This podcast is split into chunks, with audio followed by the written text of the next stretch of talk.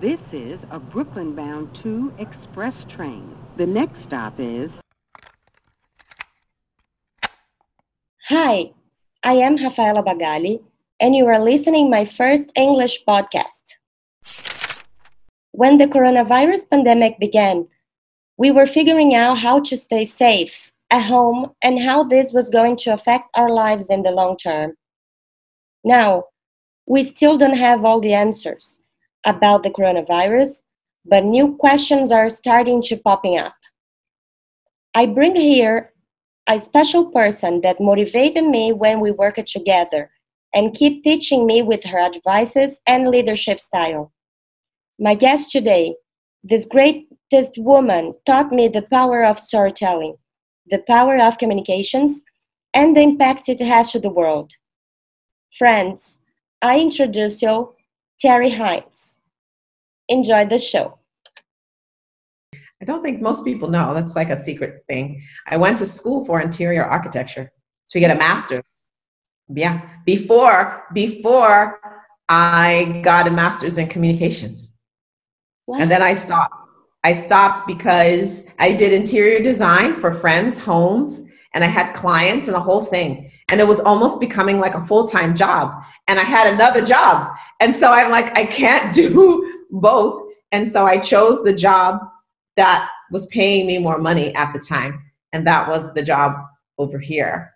That's a little secret of my background that um, most people don't know that I went to school for. So I am a um, creature. I know you're going to ask me my background, but yes. you know, I am somebody who pursues things that I am passionate about and things that excite me and that has been what has sort of fueled my career.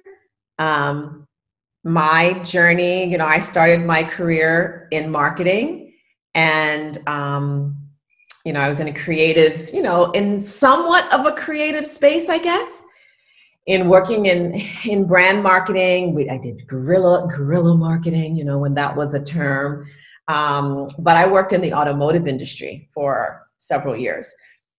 But I had the most ridiculous and amazing jobs in the automotive industry.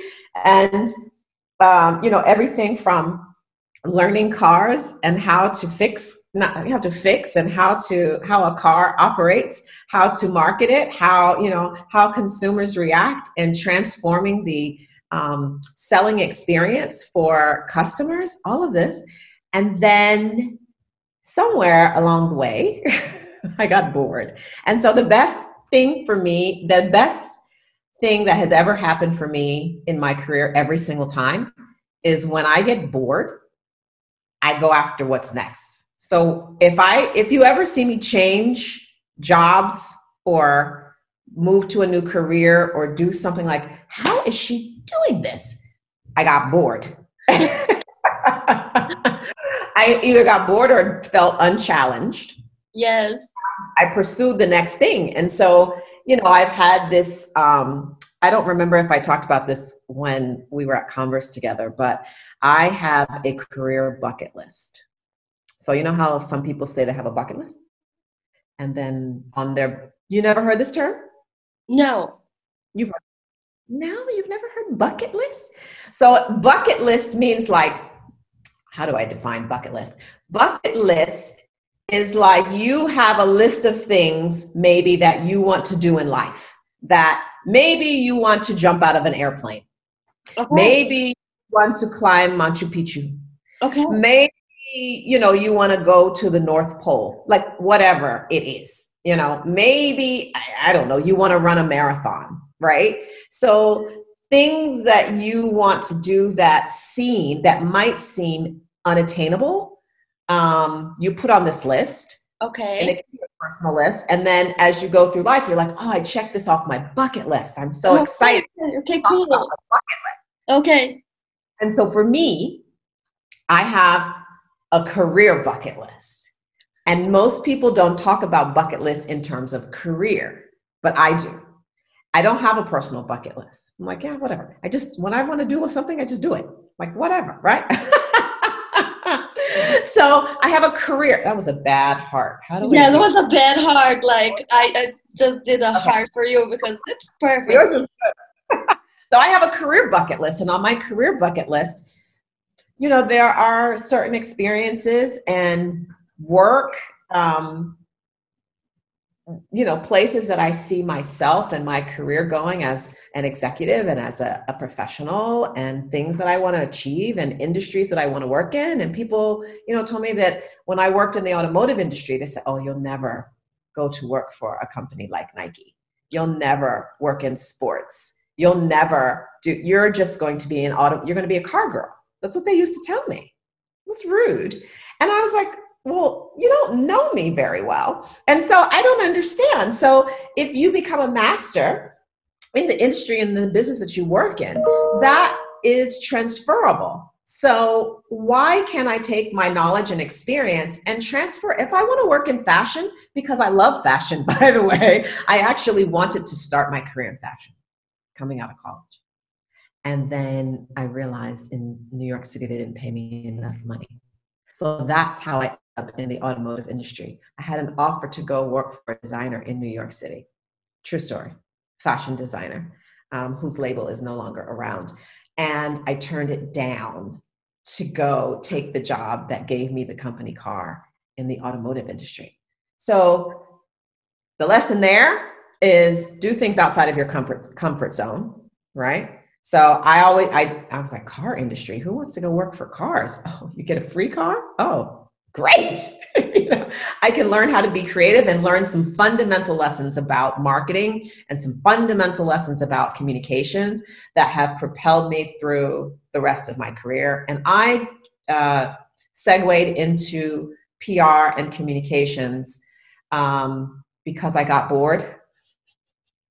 I was working for another company and I was overqualified, another automotive company. I was overqualified got bored and there was an older gentleman his name was ed henry and he was doing like east coast east coast pr and communications in washington d.c for a nissan company that i used to work for.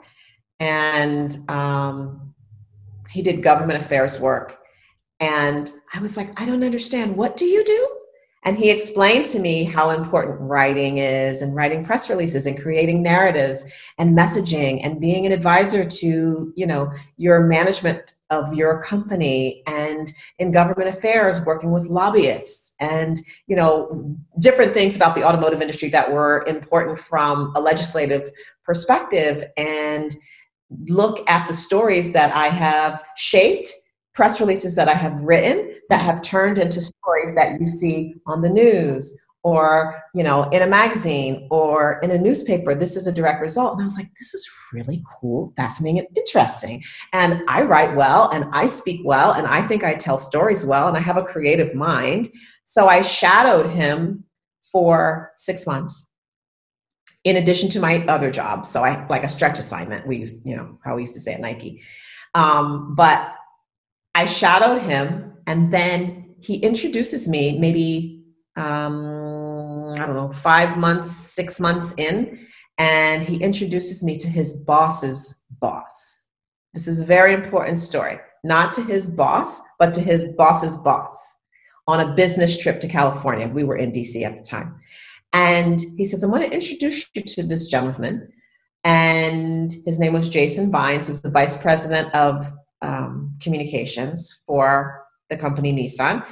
And I go into Jason's office, and there's a lot of, you know, how PR, you know, our world is like hustle bustle, you know, it's like this. So there were like people in Jason's office, in and out. They were preparing for some event, I don't know. And I go into his office, and I swear he's not even sitting at his desk. He's sitting like in a chair or a couch or something. And I think I have like, I don't know, a 10 minute conversation with Jason and I tell him who I am, my experience, what I've been doing and working with Ed and my background, blah, blah, blah, blah, blah. 10 minutes, that's it, out, go. And so go back to my normal life. 30 days later, and we're back in Washington, D.C. by this time. Jason's in California. 30 days later, um, Ed resigns from the company. And do you know what he did? No. He called he called his boss's boss, not his boss. He called his boss's boss, the same gentleman that I met. And he said, Look, I know you're going to backfill me with possibly somebody from the company, but nobody is going to relocate from California, from Los Angeles to Washington, D.C. One. Two, maybe you know you might try to hire somebody from within the industry in washington in the automotive industry in washington d.c mm, you're not really going to find what you need because this is a hybrid sort of job everybody in dc is more government focused and you need somebody that's going to bring something new to the table right in this sort of lifestyle uh, consumer culture PR that you're trying to create. I think you should take a chance on Terri Hines. Remember the young lady that I introduced you to in your office a month ago? Yes, she no, she does not have the traditional PR background. No, she, you know, didn't go to school for this and she's not a former journalist and she hasn't been working in this space.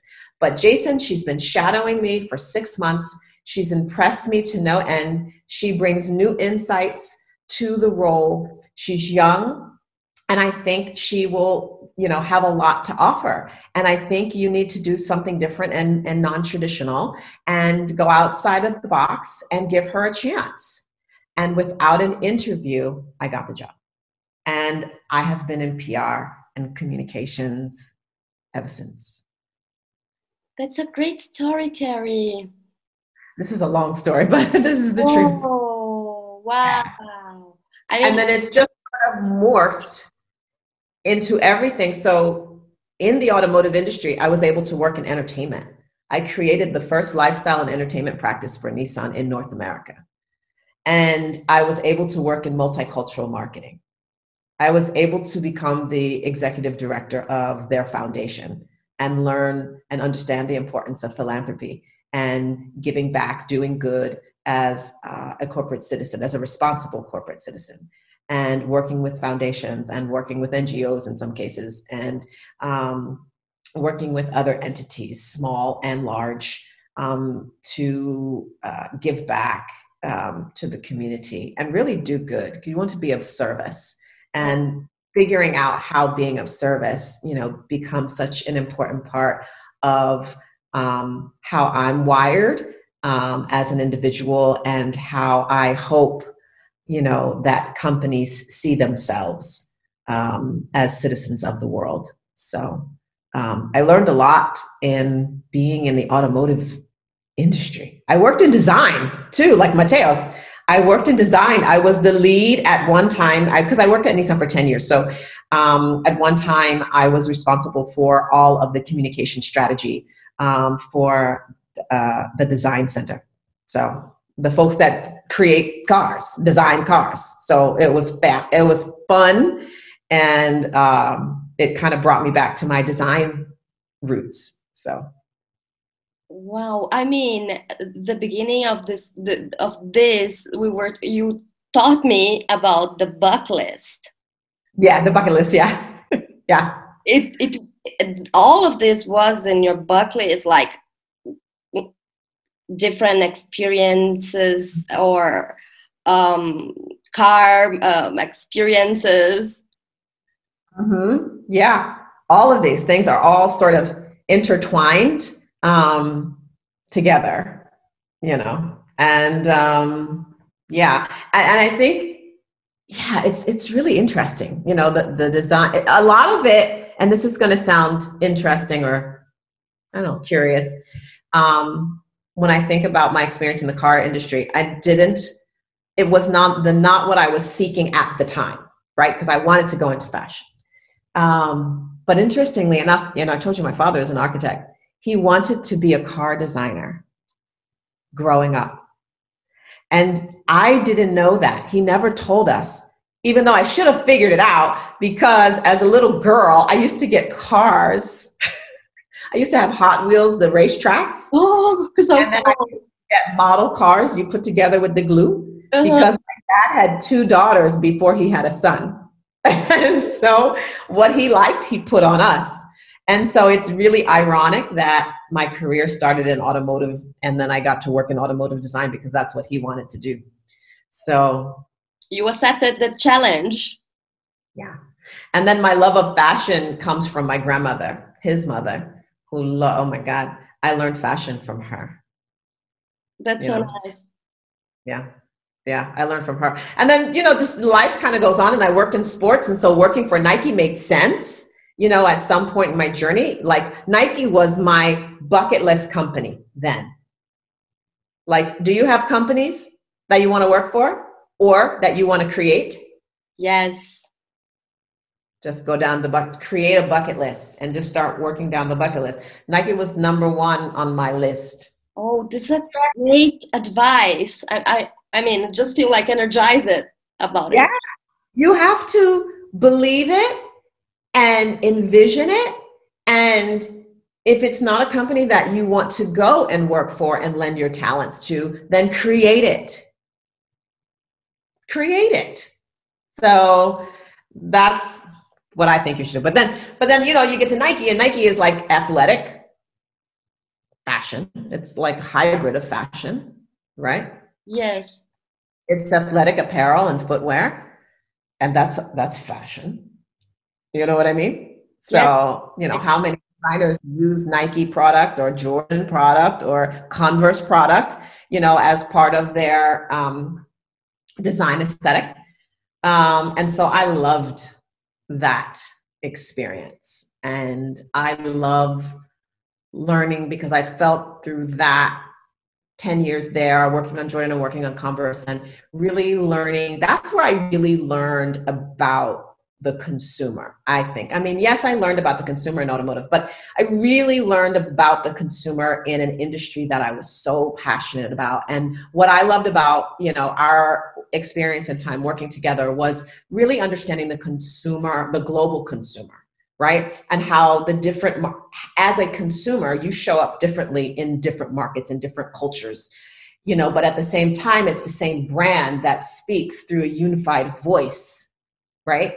And so I loved I loved that experience of learning. And, you know, whether it was coming down to spend time with you in Rio or Sao Paulo, or whether it was going, you know, to the other side of the world to work with our colleagues in Hong Kong or in Shanghai, or, you know, going to visit, you know, I was just talking, and, you know, she's in Amsterdam, you know, so I love that experience. And I, in truth, I miss it a lot. Yeah, I was telling exactly this to my sister, I mean, right now, that you you gave us this global vision. One brand, one voice. We are. We were, you know, and I think for for any brand that you work for if you know whether it's a regional brand or it's specific to your country or if it's a global brand i think for true success you know you have to speak with one voice right yes we if you're a global brand like converse was and like nike is and um, you have product that is sold and marketed and merchandised in different countries we all speak different languages we have different cultural cues. And that is important to understand and to recognize as a marketer and as a communicator within those countries. But as a brand, we are the same. The same orange sneaker we sell in the, in the US, we sell it in Brazil, we sell it in China, we sell it in France. So we're going to talk about it to the consumer in a similar way, but using the cultural cues in the countries or in the region that make the most sense for that consumer. Um, but it's still the same product, it's still the same brand, so it must be the same voice. So, this is, I think, what I tried to convey um, when we were working together. So, and I think it's important for for companies to understand and and, and to recognize that.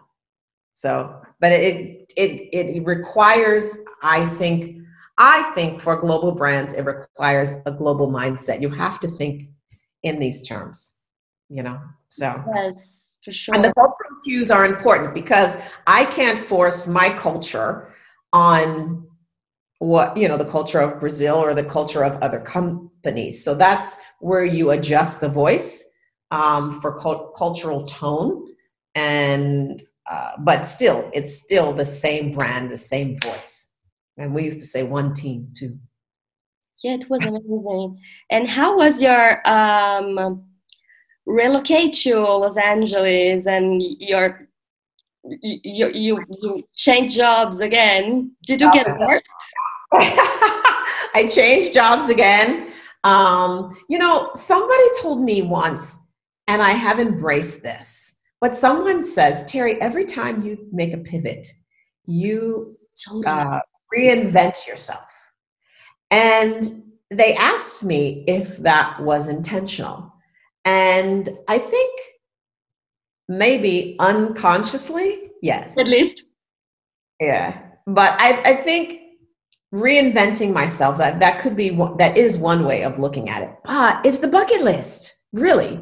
It's the bucket list. So when i make the transition from new york to los angeles i i don't know that i got like we i don't want to say that i got bored because i loved you know working for nike right? And i loved working for converse and i loved our team. But i knew in my heart like we when i left when our team basically started to leave. The company was changing, if you remember. Yep. There was a lot of change. And I am normally a person who says change is good. I, I, believe firmly that that change is good for organizations it's good for people it's good for families it's good for it's good for relationships you know change fundamentally i think is a good thing at the time however i don't know that i agreed fully with the direction that the company was going at the time. So I began to look back at the bucket list and say, okay, if you're going to make uh, a pivot, this is a good time. What else is on that bucket list? I always wanted to work in film and television. I have been working and touching the entertainment industry from back when I was working with cars, you know? So I said, you know, it would really be fascinating if an opportunity in the entertainment industry directly became available. And if that happened, I would entertain a conversation. So, you know, you get calls, you know, perhaps from different companies. And um, I was courted by one um, Hollywood studio that I will not name. And it didn't work out, it didn't make sense it wasn't the right time. And then the company that I currently work for, which is, is Fox, um, through interesting intersection of people, I made some connections there, having nothing to do with sports actually. And we just stayed in contact. Um, nothing specific. We didn't talk about any specific job, nothing.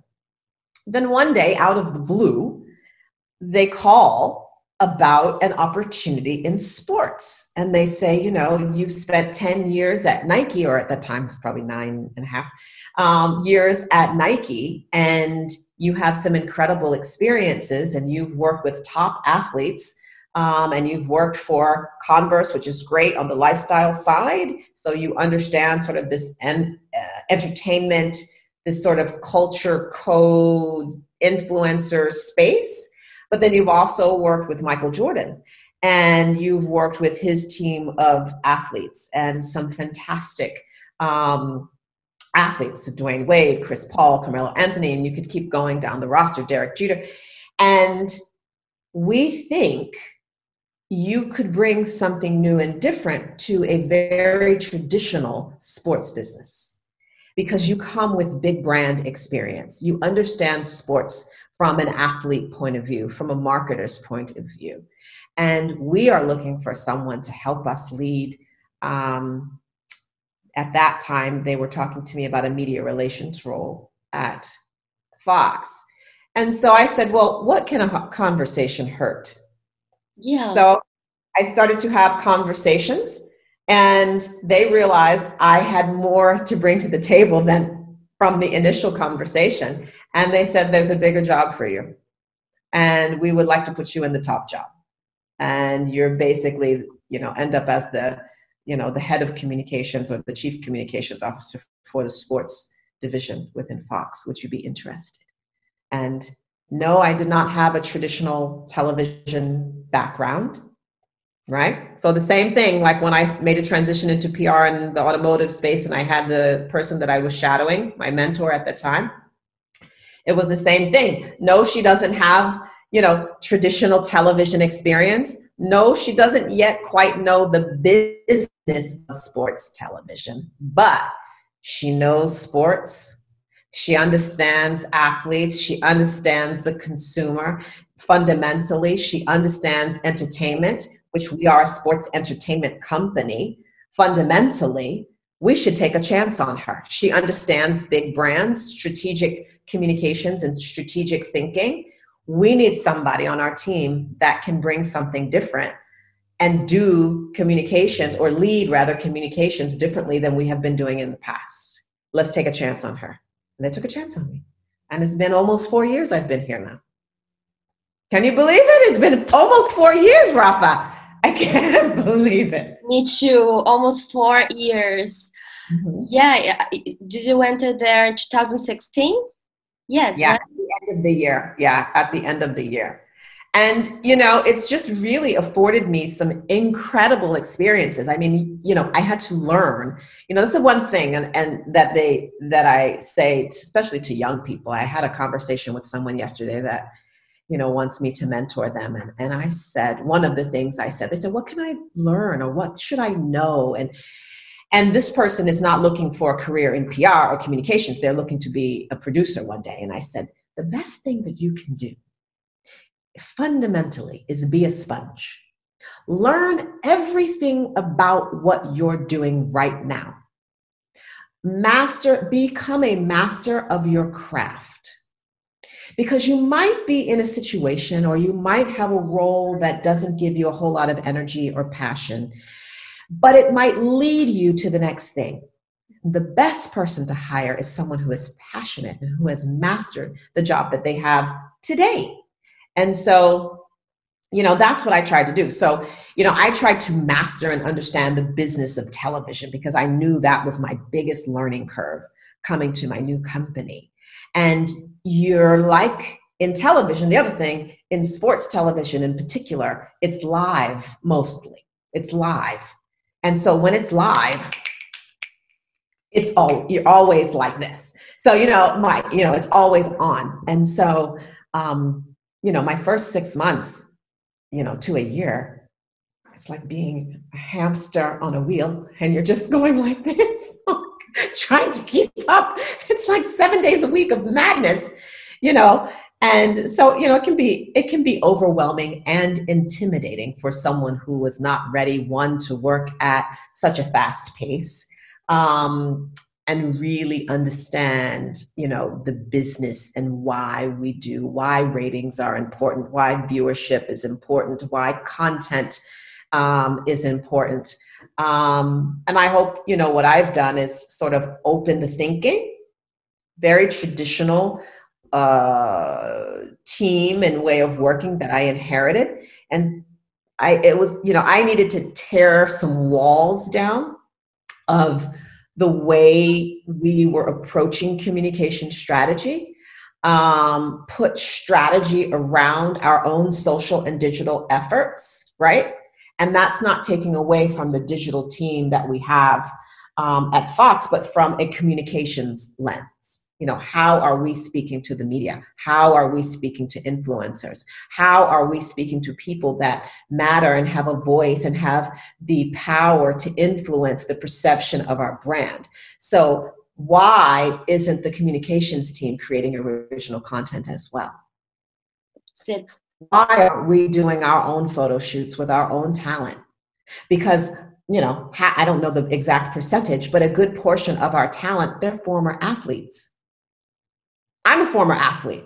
I know what makes them tick, right? So, how can we pull and tell those stories in addition to their broadcasting experience, in addition to promoting the shows that um, they work on, in addition to telling the stories about um, what game or what tournament um, we are airing. So, you know, whether it's the Super Bowl or, you know, whether it's Women's World Cup, how are we telling those unique stories through those athletes, through those broadcasters, through our lens? You know, how are we framing it up for the viewers, which are the consumers and making it a compelling piece of package or, or, a compelling piece of content sorry for for the consumer to watch and so learning all of that was was fascinating. And um, a lot it can be a lot of fun. And in sports television people often ask me they're like oh you work in sports television. Well, what sport do you work on? I go all of them. They go no no no no no. Well what do you specialize in? All of them. And so and so you know i do love i do think in working in sports you have to love sports. If you don't you're probably in the wrong business. So i do love and embrace sports as um, a former athlete. Um, but i have my favorites. Uh, you know of course you have, you have your favorites. Um, but you have to understand this you have to understand and appreciate competition you know what I mean? You have to understand, you know, winning and losing. There's a winner and there's a loser, and there's a story behind that. Um, so it can be fun. It can be a lot of fun. A great. And I think we've done some different. We've done some new and different things of how how we've approached, as I was saying before, how we've approached communications and, and telling that story differently. So you know, it's not just about like writing a press release and putting it out. You know, it's not being an in, you know a sports information officer and just putting out stats and putting out information you know answering incoming requests and that's your job. No that's not the job at all. And so we're going to expand this thing right? And so we're going to you know we're going to talk about communications. We're going to talk about strategy behind how we're telling stories. We're going to expand this into brand and we're going to tell and, and move into digital space, make sure our marketing campaigns are having the right story and strategy and push behind them as well. We're going to look at entertainment. We're a sports and entertainment we're a sports and entertainment company that was not leveraging the power of Hollywood um, to tell bigger and brighter stories around sports. It doesn't make any sense. Sports and entertainment. That wasn't happening before I joined the company. We have our own, you know, strategy put behind um, our social media efforts. As a communications team, we have our own social handle separate from our other digital handles, which are very successful and doing very well.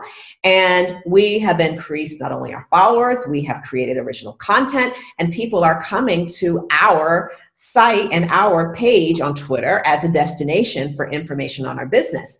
That wasn't happening before. And we are seeing incremental numbers to show that we are being becoming more relevant um, in this space. And I couldn't be prouder of that.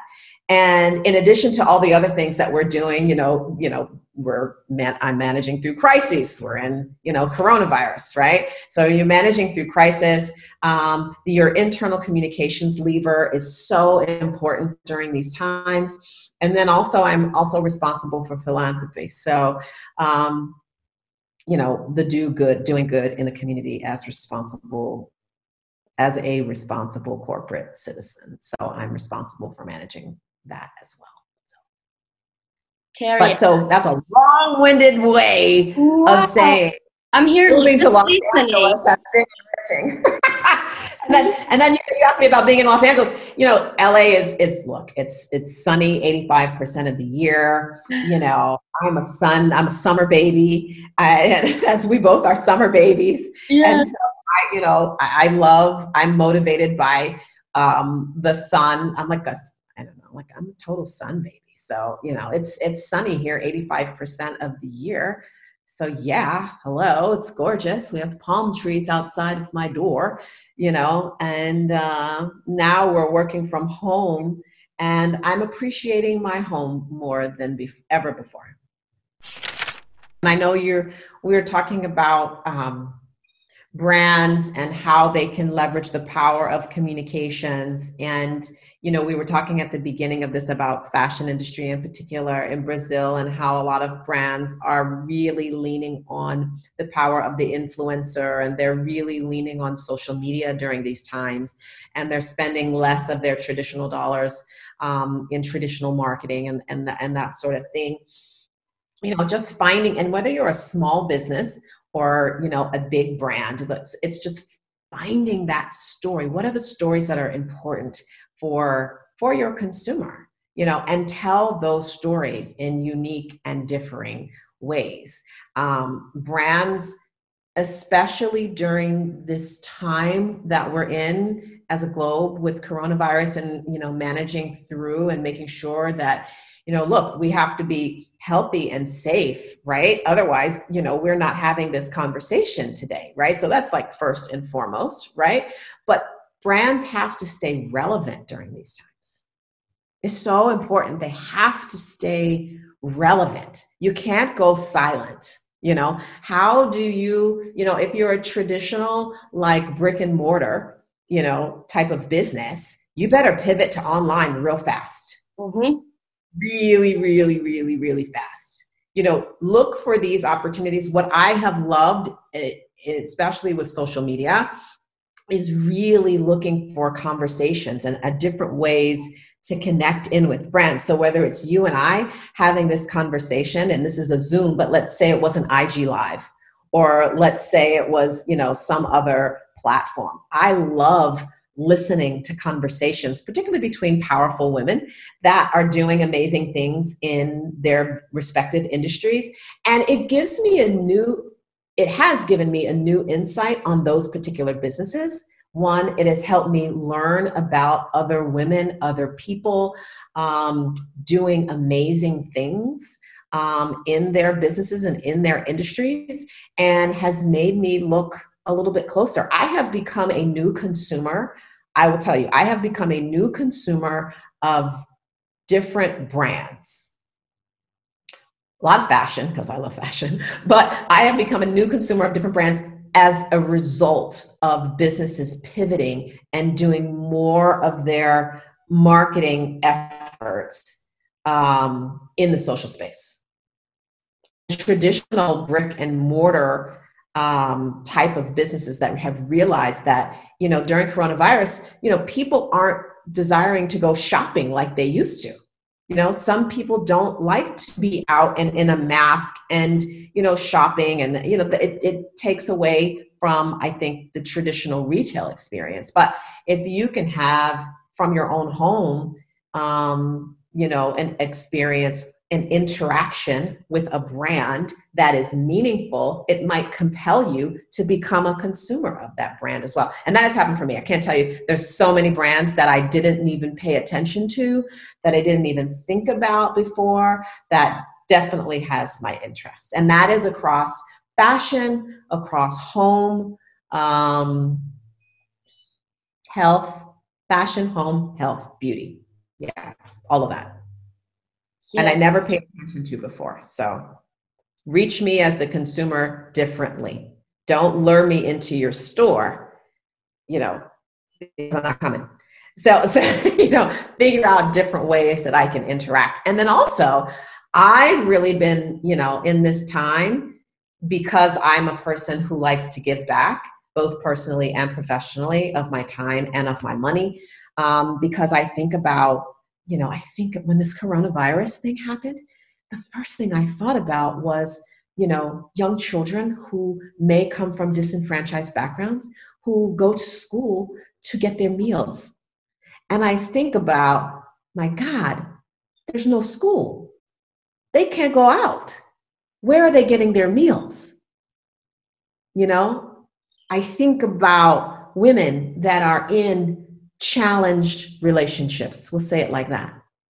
And I think about domestic violence and things like this that shouldn't happen to women and to children and to people in general.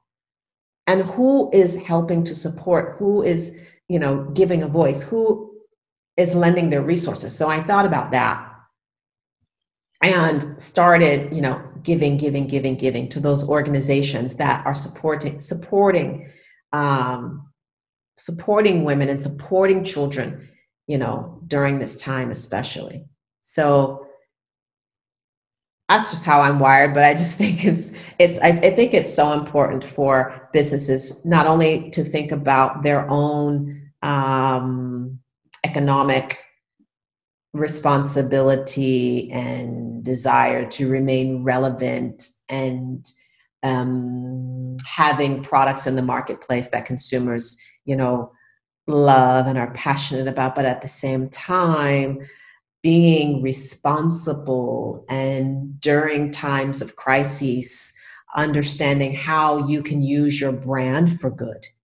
And I have seen a lot of brands do this where perhaps a portion of their proceeds go to supporting a particular cause in their community, or a product is created specifically um, for a particular cause or community, and 100% of the proceeds go in that direction. So, brands that are doing good during times of crises are going to get my dollars too. And and I think as we look in our society globally, you see consumers, especially young consumers, um, it's so important uh, for the young consumer that as a brand that you're also doing good. You're creating a product that I love and I want to consume and I want to buy and I want to spend my resources, but I want to know that you're doing good and giving back to the community. You know, um, so it's just there's I could keep going. There's there's just so much I think happening in the world and you know also when i think about i think on our list to talk about a little bit was you know the black lives matter movement and you know in america how that has been a pivotal movement that has gone completely global and it's so powerful and at my company, I, I convened and working with our vice president of diversity, and we didn't have a chief diversity officer. And so, you know, I'm the executive, you know, sponsor of the Fox Noir Group, which is the Black Employee Network at our company. And I felt very important that I had a responsibility as a Black woman, and I am multiracial, right? So I, you know, I am Black first. You know, my my mother and my mother's side of the family is of mixed heritage. So, you know, you have a little bit of American Indian in here, and you have, you know, Caucasian, and then you have Spanish. I have genes, uh, DNA from Spain and Portugal, Portugal, you know, and there's a little bit of, you know, Asian in me too. So I'm a little mixed up. But I'm a black woman first. And that is um, that is all that I know, and it's just a time in our society where you see things that are wrong, that are large in part often happening to people of color, right? And so I had to explain to a very mixed group of people the, the the definition of Black Lives Matter because so many people there are people on one side that understand fully, and then there are people on the other side that feel that it's an affront and offensive to other cultures and other races. And that is absolutely not what is it intended to be. And I gave this analogy in a very impassioned Zoom call, and it was a Zoom town hall. And I said, here is the simplest way that I can explain this to you. Black Lives Matter. What it means is uh, where I live, for example, on my street, right? I am the Black woman that happens to live in this house. And at the top of the hill, I live in a fire zone. So we talked at the beginning of the call about fires in, in California. So I live in the hills. And so in the area that I live in, it's a fire zone. You know, when you live, move and buy a house here or live in a home here, that you're in a fire zone. It's just part of, you know, living in LA and you know living in the desert. But that's okay. At the top of the hill there's a fire station. This is a true story. The top of the hill my windows that's I'm pointing to the window there. So at the top of the hill there is a fire station. When my house is on fire I want to know that that fire station is going to come and help me put out my house, the fire out of my house. I want to know that my neighbors to my left and to my right, this neighbor is going to come and take my dog, and this neighbor over here is going to come and help me with my child, and this neighbor across the street is going to help me with, you know, my important belongings and and getting things that are important to me out of my house and saving me and helping to save my house and to put the fire out of my house because I am the black woman on the street and my house is on fire and so I get really emotional when I talk about it. But oh, so it's like when my house is on fire, I want to know that people will come to help me. It doesn't mean that your house across the street is less important, or this person's house is less important, or this person's house is less important. And they may be white, black, green, red, purple. That's how I call people, white, different colors, right? But it means my house is on fire. Your house isn't on fire right now. So when my house is on fire, I need help. That's all that means. So that's what I told. That's the story that I told. And I cry like a complete baby. but I told this story just to help people to understand that that's all that it means that you know the people of color or black people they want help for a moment that is of crisis right? But it's a humanity issue right? Because we have to believe you know there are you know things that are happening to disenfranchised people whether you're black whether you're latino whether you're asian whether you're you know native american. There are there are matters of inequality that are happening to all people. So that's why I say, you know, Black Lives Matter is a humanitarian issue. Um, and it's so very important. And so, you know, again, it just ties back to, um, you know, brands and businesses doing more or trying to stay relevant and market their products during this time I am more inclined to go and to spend my dollars with you know brands that understand what is happening in society right? We're in a crisis. We're in a pandemic that is a health crisis. Black lives matter is a crisis.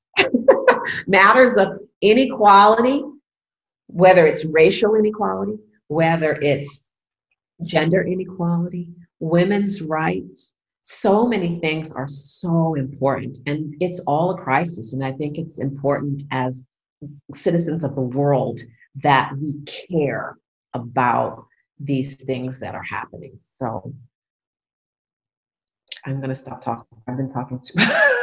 Oh, that's a great story and i mean you are who you are and where you are because you are leading like a, a transformation even in in people's minds i imagine uh, the board hearing the the story and i imagine that they're they, they changing their minds and acting not only changing minds but taking action. Yeah I, I like to think so. What i i had several people tell me after that session that they will never get the story of the fire out of their minds because it was just so plain. And that was my goal was to make it just as crystal clear for everybody to understand. And so it created this uh, they talk about allyship you know mm-hmm. people that are not that are not black understanding the challenges that people face. And you know i think that has been beautiful. Um, i think the the notion and the concept of allyship has been really really beautiful and it has touched me. And i have friends of all races and cultures and backgrounds. And i can't tell you for the ones that i know may not have really leaned into cultural differences and cultural discussions. They're leaning in more now. And i just it's just really a beautiful thing. And so I try to fo- like I try to focus on things that are beautiful and are of love. This sounds so cliche, but you know, things that are beautiful and of love and positive intentions. I, I am like that person and I'm in that sort of space and I try to stay in that space and you try to tune out the negative stuff and the negative stuff is there and you can't help it, you know, whether it's, you know, people, whether it's politics, whether it's, you know, whatever, whatever it might be, you understand it, you educate yourself to, so that you're not completely naive walking through this world. But when I think about things that motivate me, um, it's things that make me happy, things that are beautiful, things that are of love, because that's what I hope that I am putting out into the world. Yeah, you're totally light, Terri Hines. Thank you, thank you, Rafaela. Oh, that's the, the the the learnings that I, I our conversation is about, and what I can can take it from from from you. It's very powerful. Thank you a lot. You're welcome a lot. You're welcome. You know, I love having this conversation, and you know, we could talk forever and ever and ever and ever. And I look forward to the time where I can actually see you in person um, again because it's been so long. It feels like, but you look exactly the same. Oh, so yeah. you know, beautiful. Thank uh, you. You, you, you were even uh, you, even better. I mean, look at you, Terri Hines. I have no makeup on. Look, I this is very natural. My hair isn't done, and I'm getting ready to go work out. But it's the it's the LA vibes. It's the LA vibes, and I drink a lot of water.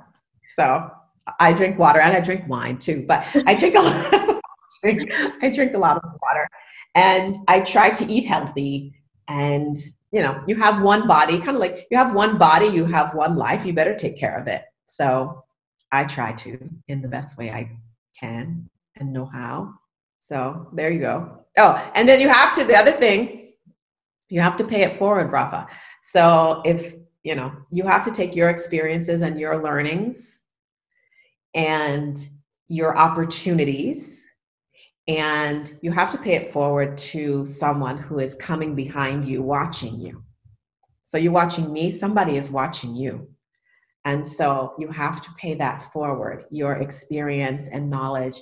And I say, uh, breathing wisdom into a young person who might want to learn through you, through your experience, through your wisdom, through your, you know, through your knowledge and your growth. So you have to pay, you have to pay it forward. Even when you don't have time, you have to find the time. So I'm sure you have people reaching out to you. That's the perfect advice. Mm-hmm. Sometimes life hits us, and um, I mean, thank thanks God that I reconnect to you. To it's like taking our power back, you know. It is. It is so true. So true.